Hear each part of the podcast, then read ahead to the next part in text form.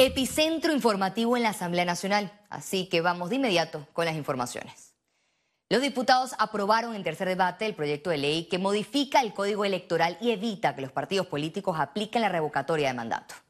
Con 43 votos a favor, 10 en contra y una abstención, la Asamblea Nacional avaló la propuesta de los diputados disidentes de Cambio Democrático, la cual establece que las decisiones que tome la mayoría de la fracción parlamentaria no podrán ser causal de revocatoria o expulsión contra los diputados. La iniciativa que fue enviada este jueves al Ejecutivo para su sanción es cuestionada por violar el artículo 151 de la Constitución que le da potestad a los partidos políticos en cuanto a la revocatoria.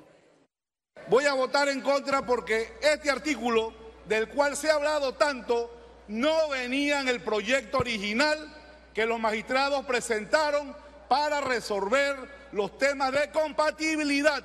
Es constitucional, ustedes vieron ahí, inclusive en la, asamblea, hay diferentes compañeros que son abogados, eh, y, los abogados, y nos dice, interpretan las cosas de acuerdo a lo que ellos lo ven.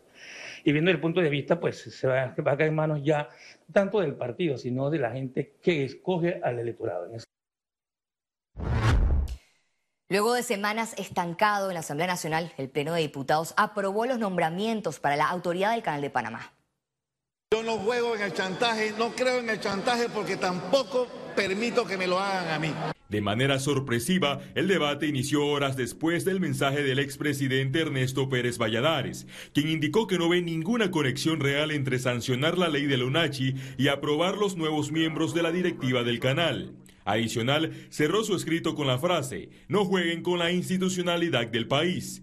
Este tuit del exmandatario causó molestia entre algunos diputados del PRD.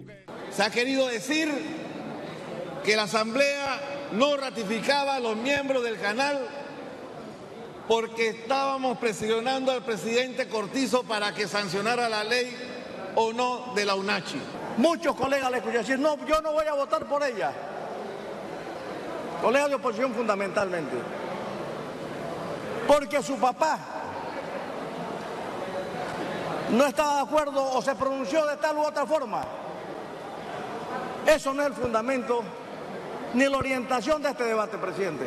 El órgano legislativo avaló las designaciones de Dora Pérez Valladares Boy, Lauri Melo de Alfaro y Luis Navas Pájaro como directivos de la entidad más importante del país. Yo voté en contra de dos de los nombramientos porque esas dos personas, una es la hija de un expresidente y otra es la hija de una persona muy cercana al partido gobernante, creo que envían un mensaje incorrecto de lo que debe ser la autoridad del Canal de Panamá. Yo le quiero pedir el voto en especial, aparte de a los otros miembros, para la señora Lauri Melo de Alfaro, hija de don Arturo Melo Zarasqueta. En la sesión también fue ratificada Daira Carrizo Castillero como máxima autoridad de la Superintendencia de Sujetos No Financieros. No debemos olvidar que la licenciada tiene un nexo político, familiar y partidista estrecho, y tan estrecho como la palabra estrecho permite definir, con líderes importantes del partido en gobierno. En el orden del día de la discusión, los diputados aprobaron el nombramiento de Eddie Araúz como director general del Sistema Estatal de Radio y Televisión. Félix Antonio Chávez, Econius. 43 votos a favor. Con 44 votos a favor, 9 en contra y una abstención, la Asamblea Nacional aprobó en tercer debate el proyecto de ley que configura los circuitos electorales. La propuesta presentada por el Tribunal Electoral establece que los circuitos de Panamá Oeste tendrán la nomenclatura de 13-1 para Raiján, 13-2 Capira, 13-3 Chame y San Carlos y 13-4 La Chorrera. Pero estos cambios no solo afectaron a los circuitos plurinominales en Panamá Oeste. En la ciudad capital, las modificaciones fueron notorias. Veamos a continuación. En el caso de la provincia de Panamá, el circuito 8-1 fue designado a los distritos de Chepo, Chimán, Taboga y Balboa, mientras que el 8-2 corresponderá a San Miguelito, el 8-3 pertenecerá a San Felipe, El Chorrillo, Santa Ana, Ancón, Caledonia, Curundú, Bellavista y Pueblo Nuevo. Por su parte, el 8-4 estará aglutinado por Río Abajo, Parque Lefebre, San Francisco, Juan Díaz y Don Bosco. El circuito 85 quedará en Panamá Norte y el 86 en Panamá Este. El representante del corregimiento Don Bosco de Panamá descalificó la gestión del alcalde José Luis Fábrega tras supuesta baja gestión de proyectos. Yo creo que ya esto ya va en bajada. Eh, yo siento que ahora mismo el alcalde lo que está tratando es de hacer los proyectos que puede hacer en estos 24 meses que le quedan. O sea, ya de verdad no le queda, eh, no le queda nada, 26 meses que le quedan. Al final del camino yo creo que ha sido un fracaso esta gestión. Eh, no lo veo de esa manera de que él vaya a querer hacer un cambio de giro de timón en estos momentos.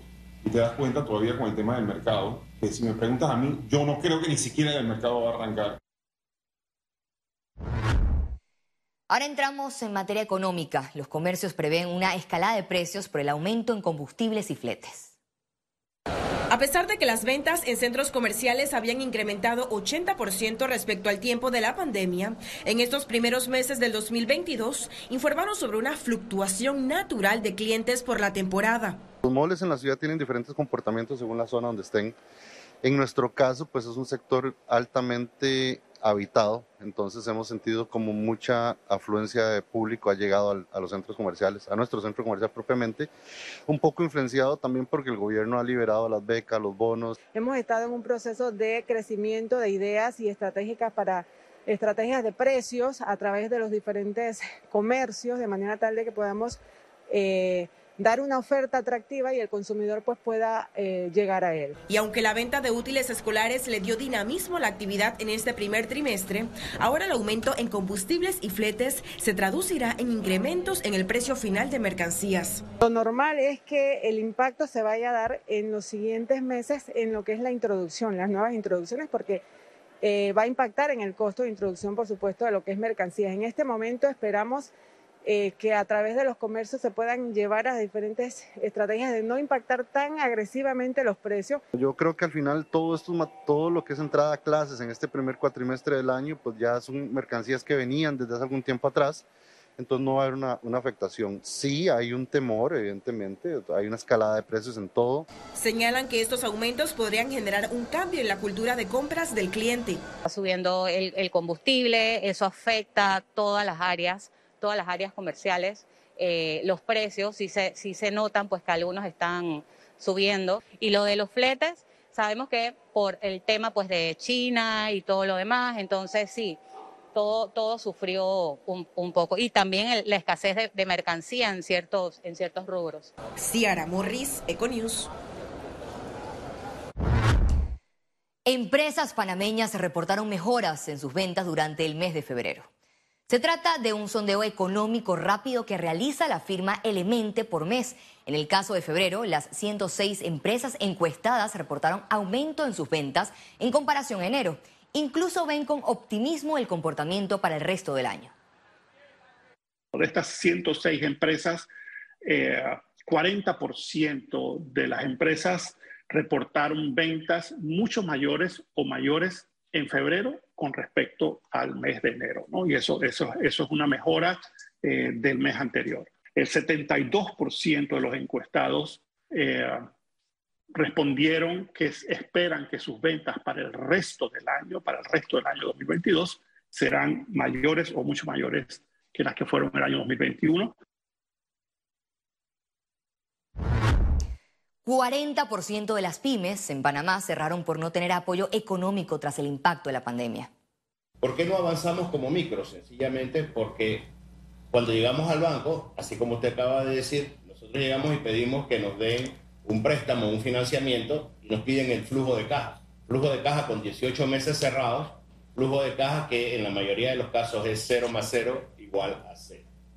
¿Por qué nosotros no estamos avanzando? Porque estamos jugando con las mismas reglas del juego que jugábamos hace tres años.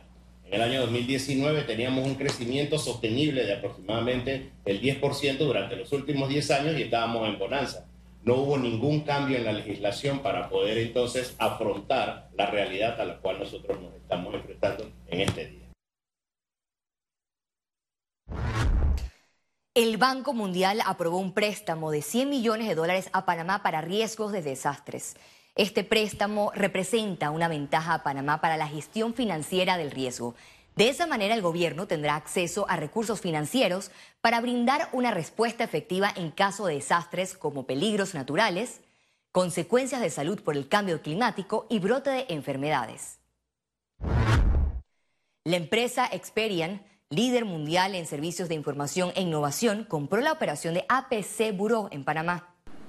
La Asamblea General de Accionistas del grupo APC-SA aprobó por amplia mayoría a la venta del 70% de su participación accionaria en APC Buros SA a la empresa Experian Latam Holding Ultimate con el objetivo de maximizar el valor de accionistas, colaboradores, clientes y el sistema financiero de Panamá.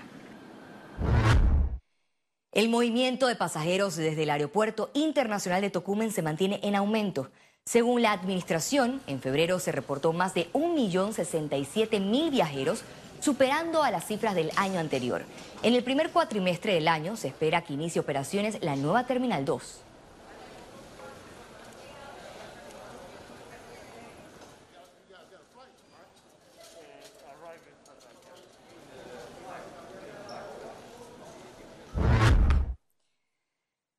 Y en estos momentos nos encontramos con el economista Carlos Araúz para que nos dé más detalles sobre esta información.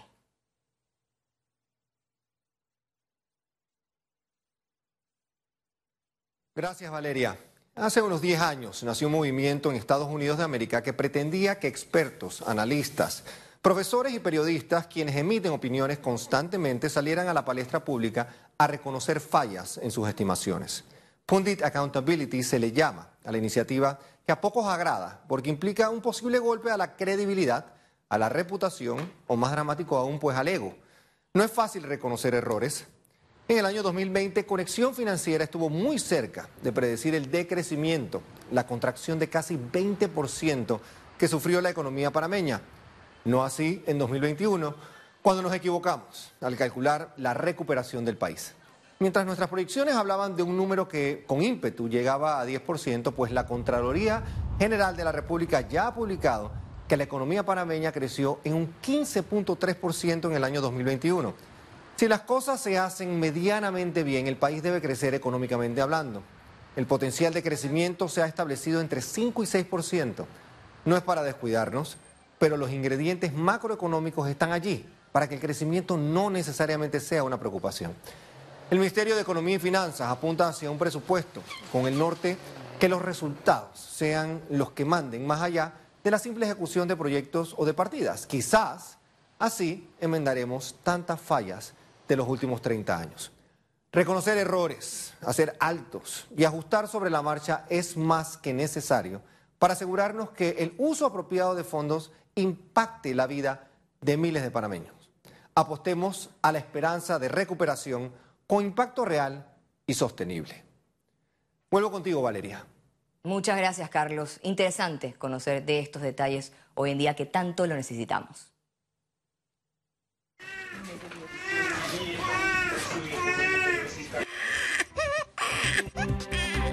En pantalla, bebés ucranianos separados por el conflicto y a la espera de padres adoptivos. Esto y más al regreso en Internacionales.